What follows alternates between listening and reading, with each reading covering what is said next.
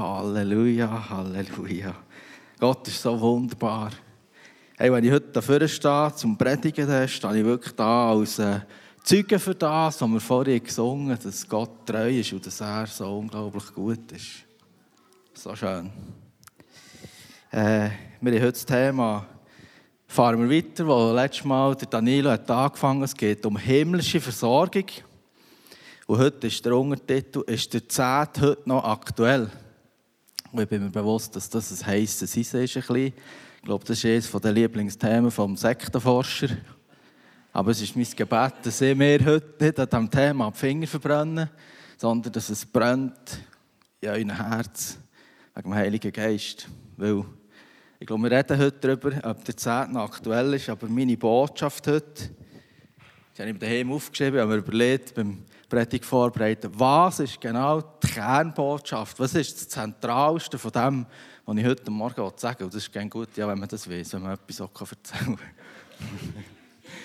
also, die zentralste Aussage von dem, was ich heute Morgen sagen ist, dass der und dass wir Kinder von Gott sind und dass Gott uns versorgt. Das ist das Wichtigste. Und es ist mein Wunsch, dass wir das als Gemeinde besser verstehen. Und dass wir in dieser Identität als Kind von Gott lernen leben, irgendwie mehr. Und nicht nur in den Finanzen, sondern auch sonst. Oh ja. Und äh, das praktische Ziel von meiner Predigt ist, ähm, ja, eben, am Schluss geht es einfach um die verlorenen Menschen, die Jesus noch nicht kennen.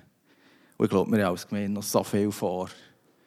Und das praktische Ziel dieser Predigt ist, dass wir gerade im Zusammenhang mit den Finanzen lernen, Gott vertrauen, dass wir merken, ui, der ist wirklich treu. Ui, sein Wort stimmt wirklich, es ist wirklich wahr. Und dass wir in dem lernen, dass wir als Kind von Gott nicht nur versorgt werden von ihm, dass wir uns nicht nur am Sonntag hier treffen und durch die Woche dankbar sind, dass er uns versorgt, sondern dass wir aus dem aus Schritte gehen und merken, oh, wir haben wirklich einen Auftrag auf dieser Welt. Wir gehen als Zeugen dafür, dass Gott treu ist und gut und gross und dass sein Wort wahr ist und als Kind, das autorisiert und versorgt und befähigt sind, raus in die Welt und erzählen den Menschen, dass Gott treu ist und wunderbar, dass er alle retten will. Das ist das Ziel der Predigt. Nicht unbedingt, das, ja. Gut. Ich glaube, es passiert so schnell, dass wir mit irgendetwas zurückgehalten werden oder blockiert oder verlieren in irgendetwas. Dass wir diesen Auftrag als Kind von Gott nicht tun können. Und ähm, wir sehen das schon ganz am Anfang der Bibel. Wir sind heute tatsächlich bei Adam und Eva Die waren nämlich am Anfang ganz nach bei Gott. Bei denen war es perfekt. Die hatten so eine wunderbare Beziehung mit Gott.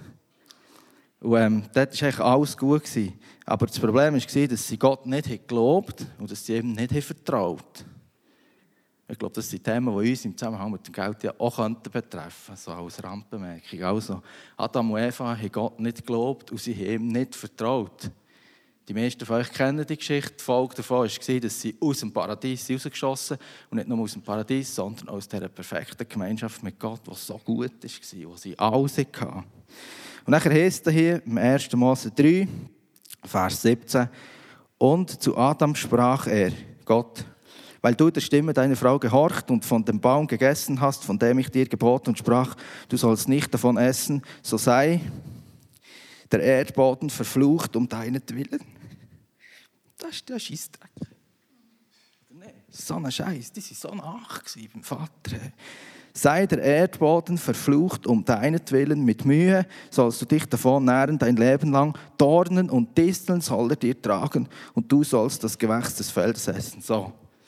Jetzt ist der Boden verflucht worden und die haben vorher auch geschafft, die Auftrag hatten, sie sollen arbeiten. Aber es war so schön, zu arbeiten.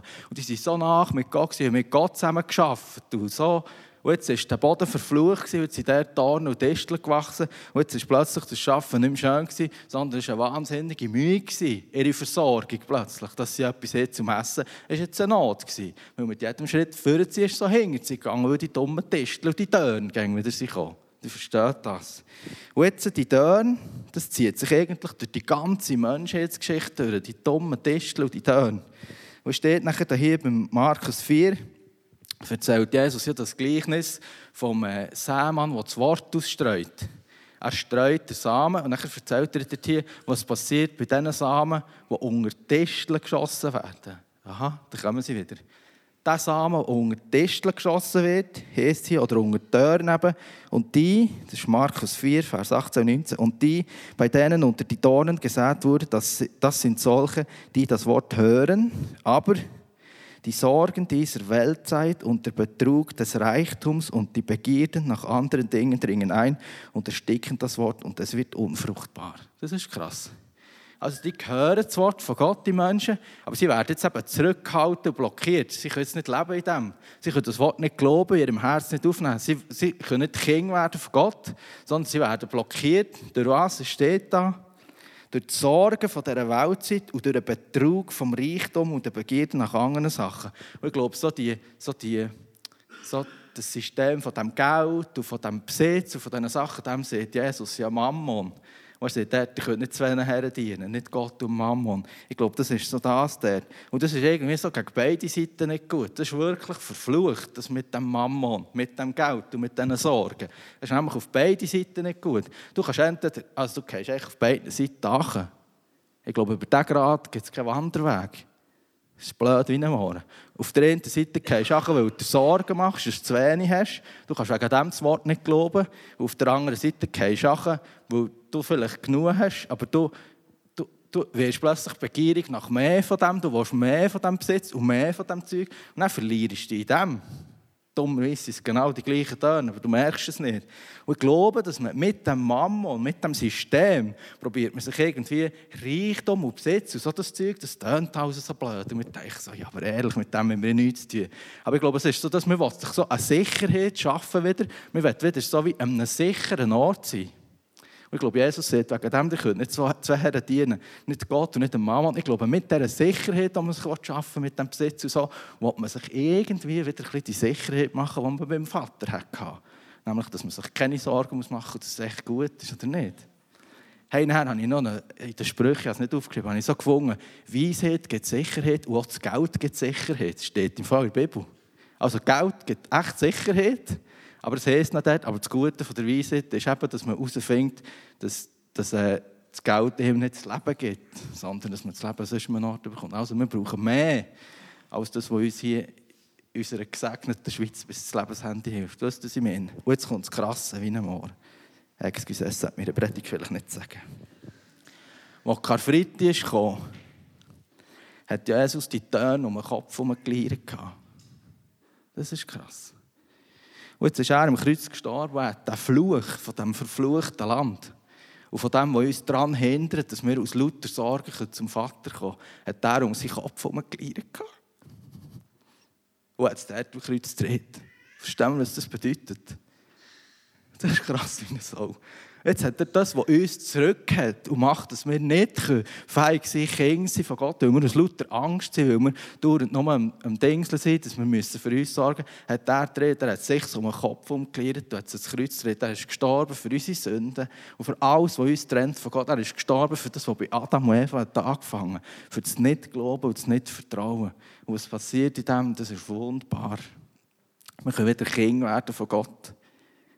Ich habe schon gesagt, vielleicht geht der Höckchen länger, aber eigentlich bin ich jetzt schon fertig.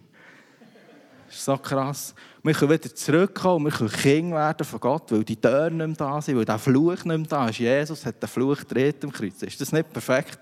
Hey, das ist so schön. Und jetzt sagt Jesus, ihr könnt nicht zwei Herren dienen, nicht Gott und Mammon. Und dann sagt er doch, trachtet zuerst nach meinem Reich, so wird euch alles andere, alles andere zufallen. Was passiert jetzt? Ich laufe nicht in meinem Leben beim Arbeiten, beim Machen und werde dauernd da zurückgehalten von diesen Tönen, die mich um die Scheich umlieren. Und ich muss dauernd, weißt du, wie ich meine? Und ich muss dauernd Sorgen haben, dass es nicht längt. Ich bin dauernd nur für mich schauen und ich sehe nichts anderes. Nein, die Töne sind jetzt fort.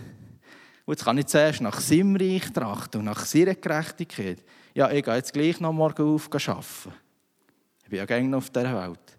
Aber ich gehe jetzt am Morgen nicht mehr auf arbeiten, für das ich dann genug habe am Schluss und dass meine Familie versorgt ist, weil ich bin mir bewusst, dass ich das nicht kann. Es könnte sein, dass ich morgen Tage nicht mehr auftue, dann kann ich auch nicht mehr arbeiten. Es ist alles bei Gott. Und ich gehe jetzt arbeiten, jetzt habe ich plötzlich Augen für sein Reich. Oh, jetzt sehe ich beim Arbeiten plötzlich die Leute, die Jesus nicht kennen. Jetzt sehe ich plötzlich die, die krank sind. Und ich sehe plötzlich die, die keine Hoffnung haben und die, die keine Sorge haben. Und jetzt bin ich nicht mehr da und sage, hey, sorry, ich muss arbeiten, ich muss schauen für meine Familie, ich habe vier Kinder, und dann die Steuern, huh.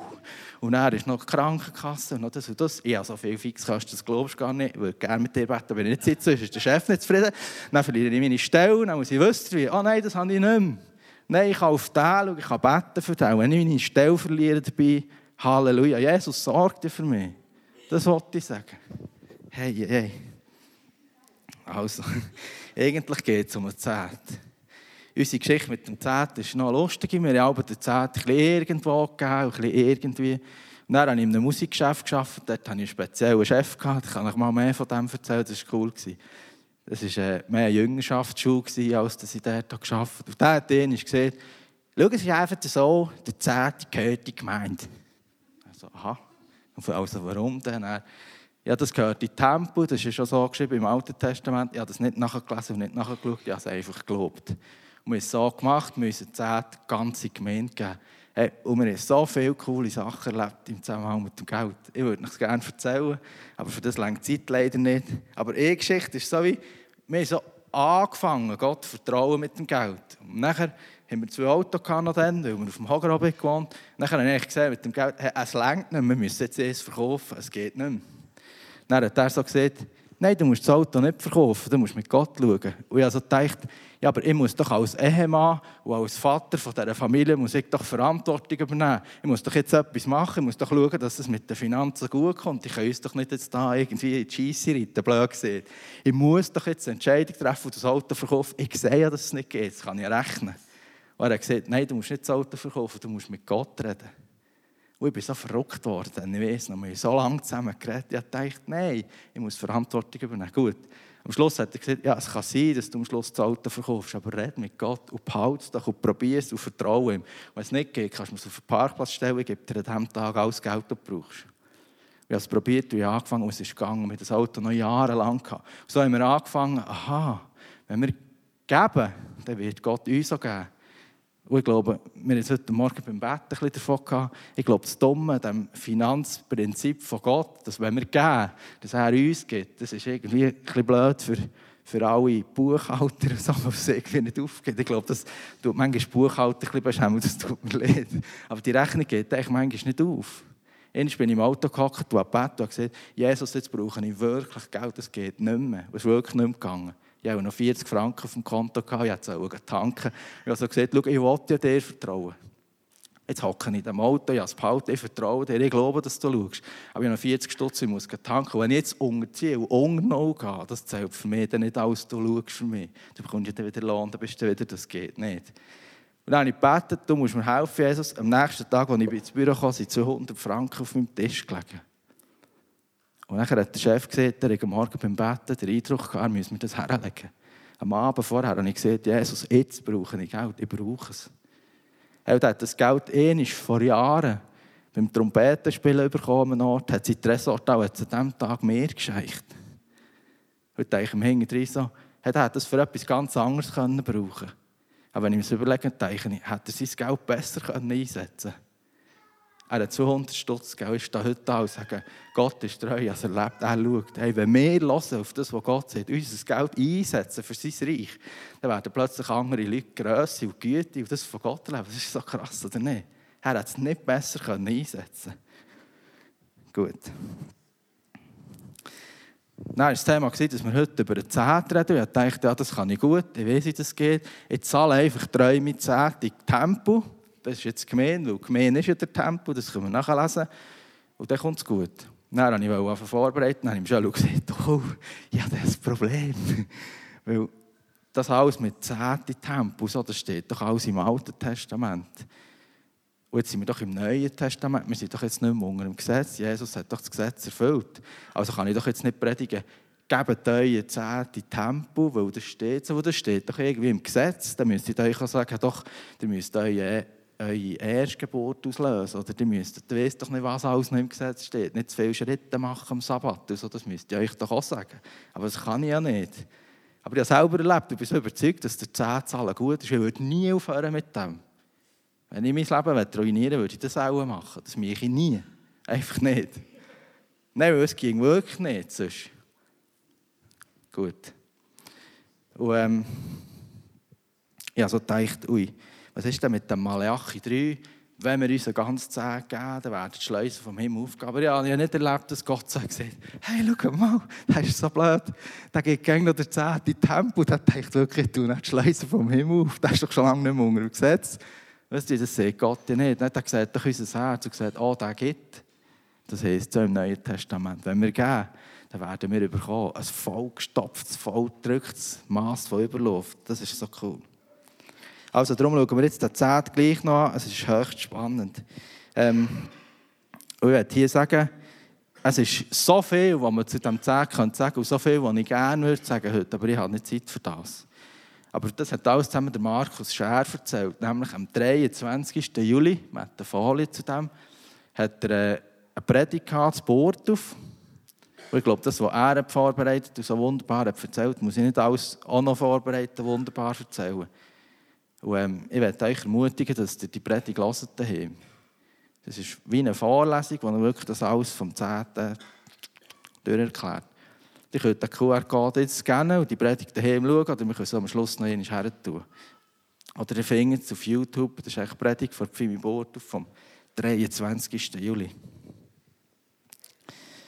Gut.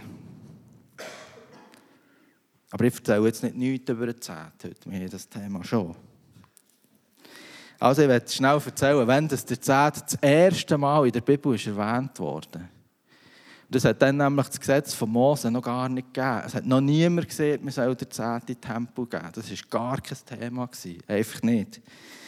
Nachher heisst es hier, genau, das ist die Predigt von Markus Scher.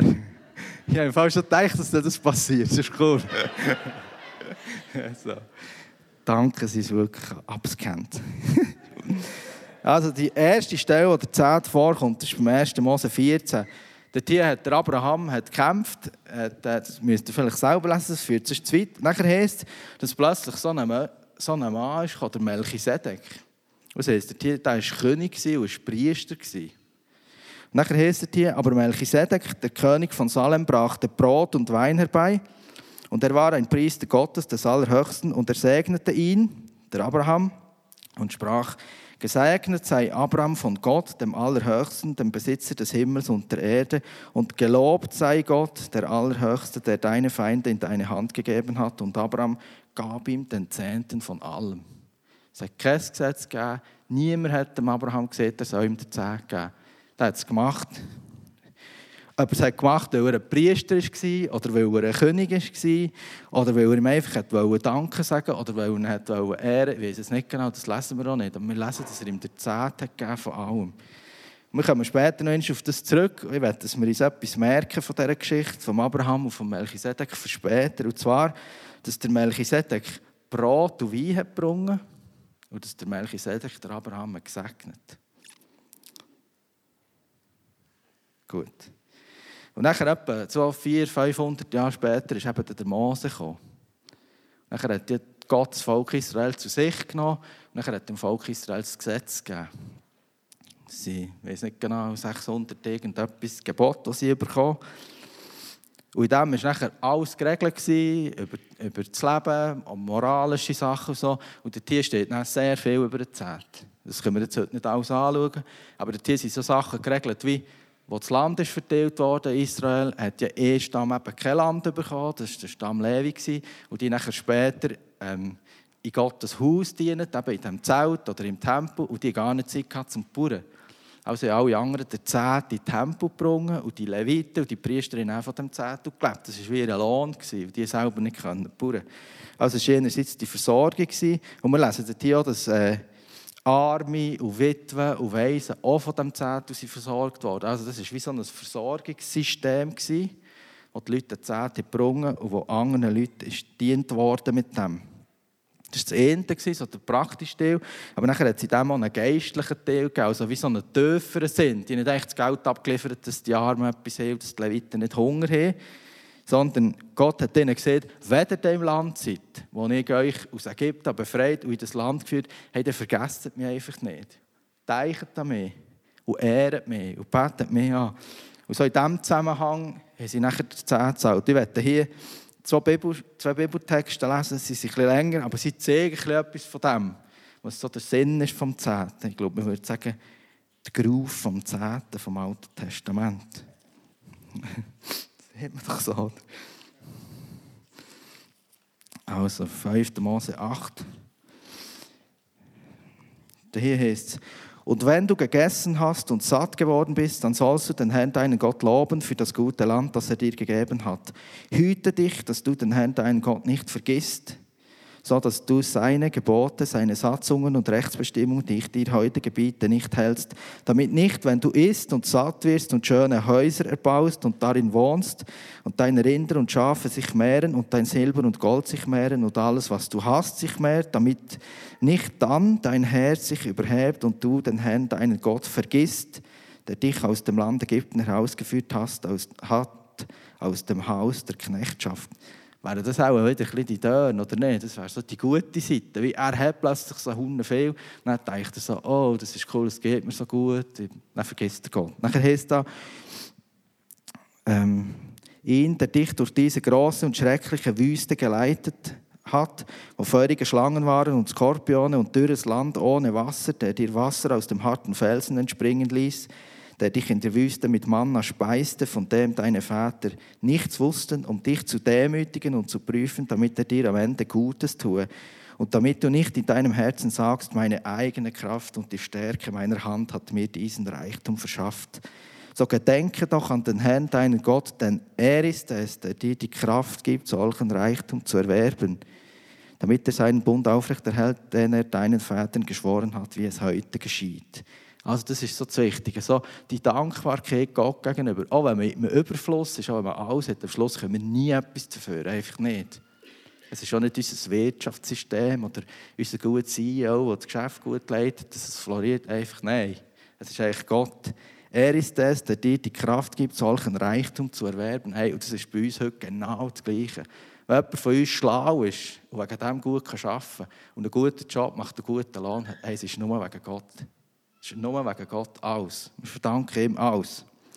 Und der zweite Text steht im 5. Mose 26, 1 bis 11, den ich gerne lesen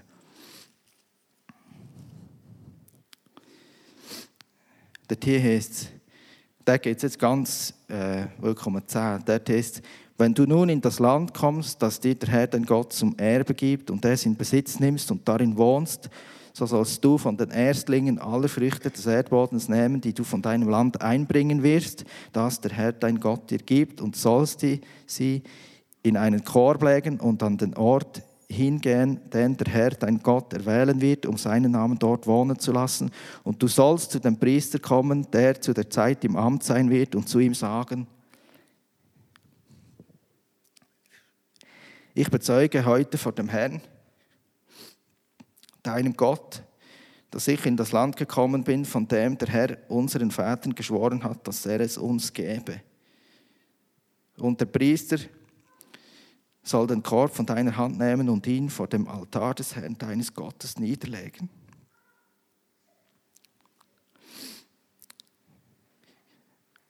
Da sollst du das Wort ergreifen und vor dem Herrn, dein Gott, sprechen. Mein Vater war ein umherirrender Aramäer und er zog nach Ägypten hinab und lebte dort als Fremdling mit wenigen Leuten und er wurde dort zu einem großen, starken und zahlreichen Volk. Aber die Ägypter misshandelten uns und bedrückten uns und legten uns harte Arbeit auf. Da schrien wir zum Herrn, dem Gott unserer Väter, und der Herr erhörte unsere Stimme und sah unser Elend und unsere Mühsal und Unterdrückung.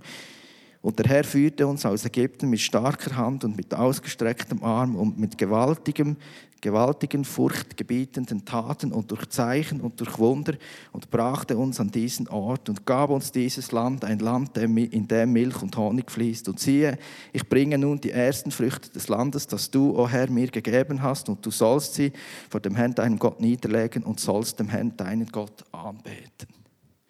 Es berührt mich. Das ist doch irgendwie das, was das ist ja nur ein Sinnbild, das, dass die von Ägypten sind rausgerettet wurden. Genau das, was wir in dem Kreuz erlebt wie Jesus die Töne um den Kopf geleiert hat. Das ist genau das, Das heißt, du sollst Gott anbeten für das. Und du sollst fröhlich sein wegen all des Guten, das der Herr, dein Gott, dir und deinem Haus gegeben hat, du und der Levit und der Fremdling, der in deiner Mitte ist. Das ist nicht perfekt. Hey, die sollen eigentlich auf Gott schauen und ihm danken, sagen, äh, für alles einfach. Und gleichzeitig macht jetzt Gott etwas so Wunderbares. Jetzt nimmt er all die Arme und die nimmt er jetzt auch noch rein. Die sollen auch fröhlich sein mit ihnen. Das ist so gut. Das ist das Evangelium.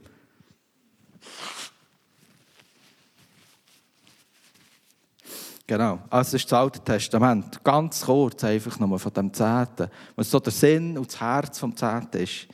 Und dann, wenn wir ins Neue Testament schauen, dann kommt der Zehnte einfach nicht mehr vor. Man findet hier nie mehr etwas, was heisst, wir sollen den Zehnten zahlen. Und woher dass wir ihn zahlen sollen, das lesen wir so wie nicht mehr. Es gibt fünf Stellen, wo der Zehnte vorkommt im Neuen Testament, aber das ist irgendwie gängig im Zusammenhang mit dem, mit dem Gesetz. So, zum Beispiel sagt Jesus den Pharisäer, sie sollen das eine dazu, das andere nicht lassen, dort, dass sie noch Kräutchen verzehnt. So. Das sagt ihnen schon, sie sollen nicht. Aber es ist, es ist irgendwie wirklich nicht so klar. Auf das werde ich nicht näher eingehen, das gehört eben mit Markus Scher. Was wir aber sehen im Neuen Testament, ist ein völlig neuer Umgang mit dem Geld.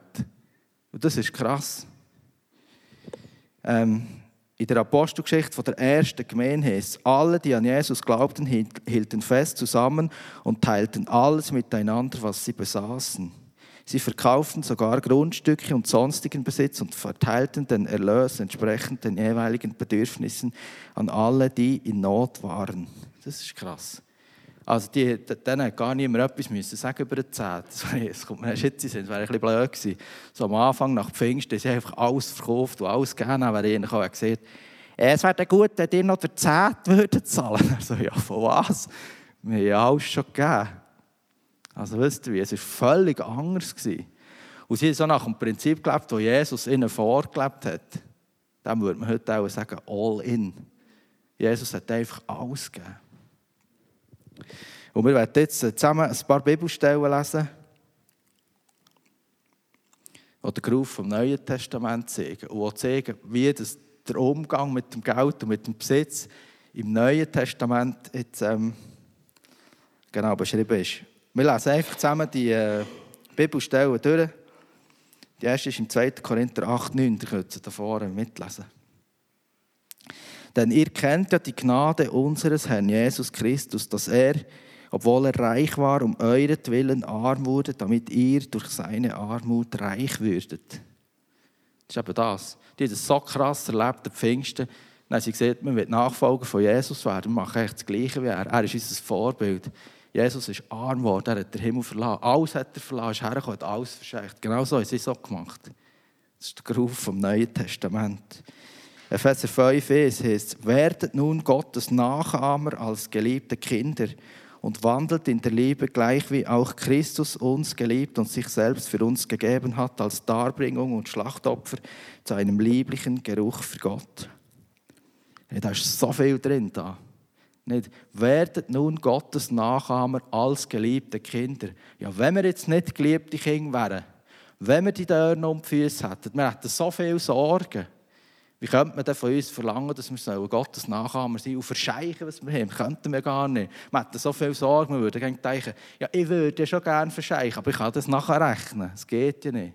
Wir sollen Gottes Nachahmer werden, als geliebte Kinder. Was bedeutet das? Ja, Gott versorgt uns. Und er hat gesagt, wenn ihr gebt, dann werde ich euch geben. Hey, als geliebte Kinder können wir auch geben, wenn wir gar nichts haben. Weißt du, was ich meine? Oder er muss das geben. Einmal haben wir etwas Cooles erlebt wir haben so überlegt, ob wir jemandem Geld spenden sollen. Nachher haben wir zusammen gebetet. Nachher sind wir darauf gekommen, dass wir ähm, 2000 Franken denen geben. Nachher waren wir so im Gebet, haben so Gott gefragt und so. Dann habe ich ein cooles Bild gesehen. ist so einer einem Schalter gestanden. Nachher hat er so ein Kuvert hergelegt. Ich habe ihn so von der Seite gesehen. Dann hat er so ein Kuvert hergelegt auf den Schalter. Und dann, als er es losgelassen hat, hat ihm jemand das Kuvert hinter in den Sack gesteckt. Das war ein cooles Bild. Also nachher haben wir denen die 2000 Franken gescheicht. Und ich weiß eben nicht mehr genau, ob es an diesem Tag war oder einen Tag später. Aber es ist eigentlich dann, haben wir 2000 Stutz von der Steuerverwaltung zurückbekommen. Dann habe ich gedacht, nein, das ist doch gar nicht möglich. Wenn ich gerechnet dann habe ich gedacht, oder hätte vielleicht gesagt, ja, wir würden euch schon gerne helfen. Ihr müsst halt beten, der Herr hilft euch schon. Das hat er auch gesehen, dass er euch versorgt. Ja, er hat aber auch gesehen, ich soll geben, er wird mir geben. Weil ich treu war und als Kind von Gott handeln konnte, ohne die Dörner den Füßen, haben wir diesen Geld schenken und es hat uns gar nicht gefällt. Aber die anderen sind bekommen. Das ist jetzt Plus und nicht das Minus. Das ist eigentlich nur, ah, cool. Gut. 1. Johannes 3, 16 bis 18. Was Liebe ist, haben wir an dem erkannt, was Jesus getan hat. Er hat sein Leben für uns hergegeben. Daher müssen auch wir bereit sein, unser Leben für unsere Geschwister herzugeben. Da würden wir jetzt auch so fromm sagen, ah ja, genau, ja, ja. Ja, das dichte so. Wenn wir jetzt aber weiterlesen, wird es sehr praktisch, dass wir plötzlich sagen, äh, warte mal. Dort ist dann, angenommen jemand, der alles besitzt, was er zum Leben braucht, sieht seinen Bruder oder seine Schwester Not leiden. Wenn er sich ihnen nun verschließt und kein Erbarmen mit ihnen hat, wie kann da Gottes Liebe in ihm bleiben? Meine Kinder, un, äh, meine Kinder, unsere in Worten, ui, da habe ich auch etwas komisch kopiert. Ist das da so? Also, das müssen wir jetzt nachlesen. Geht ja gar nicht.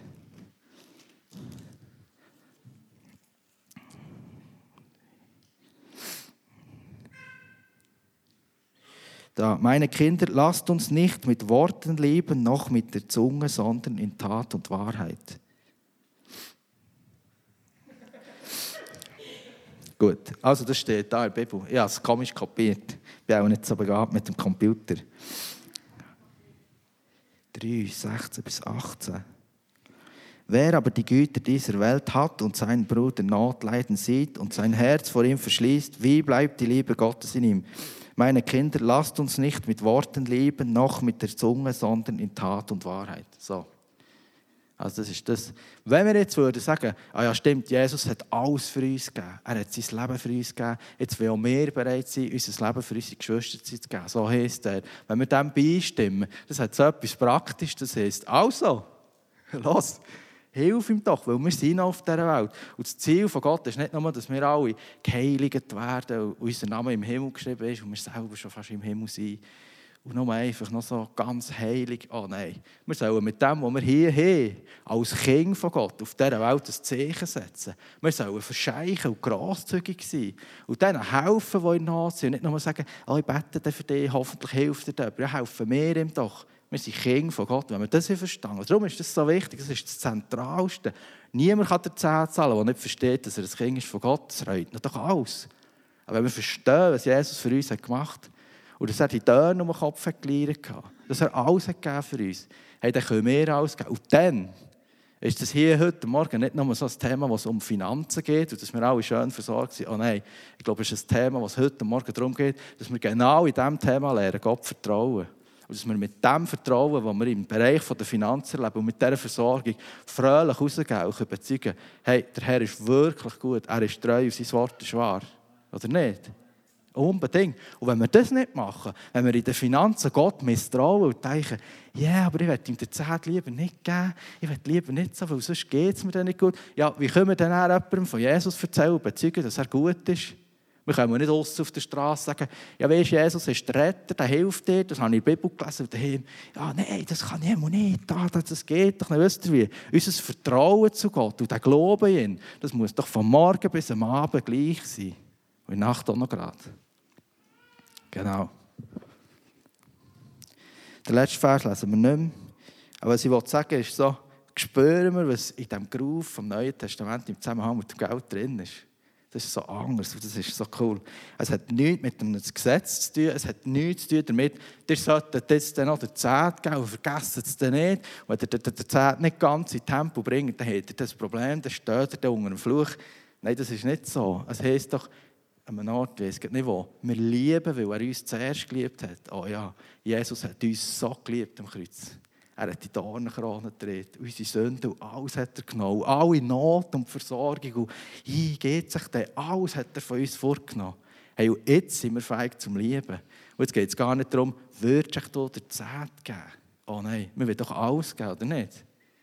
Und ich wünsche mir so fest, dass wir eine Gemeinde sind, dass wir Brüder und Schwestern sind, wo Gott vertrauen mit diesem Geld, dass wir einander Geschichten erzählen, was wir alles erlebt und dass in dem unser Glaube so stark wird. Und dass wir in dem verstehen, wer wir sind als Erbe vom Vater, dass wir als Erbe vom Vater rausgehen. Und dass dort, wo wir arbeiten und dort, wo wir leben, dass wir nicht lauter nur Sorgen im Kopf haben und das Herz voll mit Not, ob es sich geht, oh nein, dass wir das Herz voll haben von der Liebe vom Vater und dass wir verscheichen und erzählen und einfach alles geben für den Herr Jesus.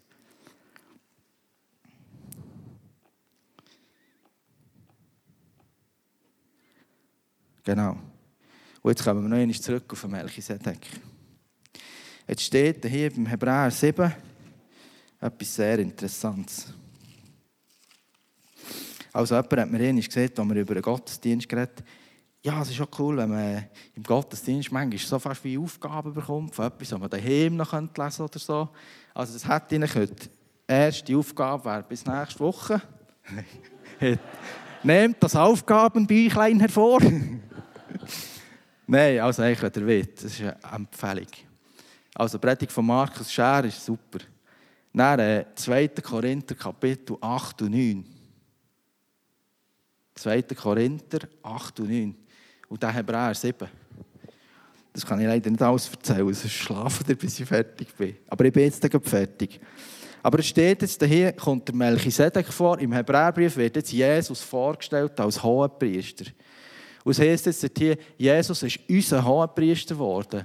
Er hat aber nicht irgendein Schäfchen oder irgendetwas zum Altar gebracht, sondern sich selber. Und weil er heilig war, weil er Gottes Sohn ist, hat er das eh einziges Mal gemacht. Und weil er für ewig lebt, ist sein Priesteramt vergänglich. Er wird nicht abgelöst. Das heisst, er ist nicht ein Priester nach dem Gesetz, der ist Priester geworden, weil er zum Stamm Levi gehört, weil er jetzt in der Reihe ist, im richtigen Moment ist geboren, im richtigen Ort, im richtigen Stamm. Nein, er ist Priester, weil Gott ihn hat erwählt und als Priester eingesetzt. Und der Tier ist genauso wie der Melchisedek. Und von Melchisedek heisst es hier etwas Spannendes. Das heisst hier, ich muss heute lesen, Hebräer 7. Denn dieser Melchisedek war König von Salem, ein Priester Gottes des Allerhöchsten. Er kam Abraham entgegen, als er als der von der Niederwerfung der Könige zurückkehrte und segnete ihn. Ihm gab auch Abraham den Zehnten von allem. Er wird zuerst gedeutet als König der Gerechtigkeit, dann aber auch als König von Salem. Das heißt König des Friedens. Und jetzt ist da etwas Spannendes über den Melchisedek. Er ist ohne Vater, ohne Mutter, ohne Geschlechtsregister und hat weder Anfang der Tage noch Ende des Lebens. Und als einer, der dem Sohn Gottes verglichen ist, bleibt er Priester für immer. Hä? Das ist noch so der Melchisedek kein Anfang, kein Ende. ich glaube, das ist so, ich verstehe das nicht genau, ich werde nicht über das predigen. Aber ich glaube, das ist ein Bild auf Jesus. Und Jesus ist definitiv, das heisst, über das Predigen, Jesus ist jetzt ein Priester nach der Weise Melchisedeks. Er hat keinen Anfang und kein Ende. Er ist eingesetzt von Gott für ewig als Priester. Jetzt haben wir mitgenommen vom Anfang der Predigt. Der Melchisedek hat Brot und Wein gebrungen und hat Abraham gesegnet. Und der Abraham hat ihm den Zehnt gegeben. Hey, wir feiern doch das Abendmahl mit Brot und Wein, oder nicht? Was ist das? Der Lieb und das Blut von Jesus hat er gebrungen, oder nicht? Das ist so krass. So beim Vorbereiten habe ich nein, das ist ja zu viel. Jesus ist auch gekommen. Er hat auch Brot und Wein gebrungen. Und er hat uns auch gesegnet mit dem. Aber krass. Und der Abraham ist der Vater im Globus. Heißt, wir können nicht durch das Gesetz gerecht werden. Man muss sich vorstellen, hier ist der Melchisedek und der Abraham. Dann geht da der Zeitstrahl weiter. 500 Jahre später kommt das Gesetz. All die Bestimmungen, das Zeug, was man soll, was nicht. Irgendwann kommt Jesus und da heißt es, das da zwischendrin, das können wir gar nicht erfüllen, das schaffen wir nicht. Wir können nur durch den Glauben gerecht werden. Aber hier haben wir ein Problem mit dem Gesetz. Das sieht nämlich, was gut und schlecht ist. Du sollst nicht lügen, du sollst nicht stellen, du sollst... Das können wir doch gar nicht. Wie sollen wir das gerecht werden? Jetzt heißt es, Jesus dreht die Dornenkrone, er stirbt am Kreuz, er dreht alles für uns. Und jetzt heißt es, geht zurück, jetzt können wir wieder Abraham durch den Glauben gerettet werden. Ist das nicht cool? Und das Gesetz da zwischendrin, all die 600 Wesen, wie viele Gebote, die sagen einfach, dass wir alleine nicht gerecht werden können. Die sagen eigentlich, das schafft ihr gar nicht. Erfüllt mal 613 Gebote, das geht nicht. Darum, ihr könnt gerecht, wie der Abraham. Jetzt ist der Abraham unser Vorbild. So wie er ist gesegnet worden, nachdem ihm der Melchisedek Brot und Wein gebrungen sind wir da. Wir sind so gesegnet worden durch Jesus. Er hat sein Liebe und sein Blut gebrungen. Hey, und wir wollen ihm unbedingt den Zehn geben. Und noch mehr als das. Weißt du, ich kann jetzt eigentlich nicht sagen, gebt jetzt der Zehnt. Ich lese das nicht im Wort, aber ich werde sagen, gebt ihm euer Leben und gebt ihm alles, was ihr habt. Das ist das, was im Wort steht. Und ich glaube, wenn wir das machen, dann werden wir das Leben führen als Kinder von Gott und nicht solche, die am Sonntag einfach an Gott glauben. Und dann, glaube ich, werden Zeichen und Wunder passieren und wir werden einstehen. Und das hat nichts nochmal mit dem Geld zu tun. Ja, die darf gerne vorkommen. Das wird dann gar nicht nur mit dem Geld einen Zusammenhang haben, sondern wir werden einstehen in das Vertrauen zu Gott. Und wir werden plötzlich Sachen erleben, die so gross sind, dass wir ja den Dachstock brauchen, weil wir sonst zu wenig Platz haben. Und zu der Frage, ist der Zehnt heute noch aktuell, sagen ja, sehr sogar. Oh ja.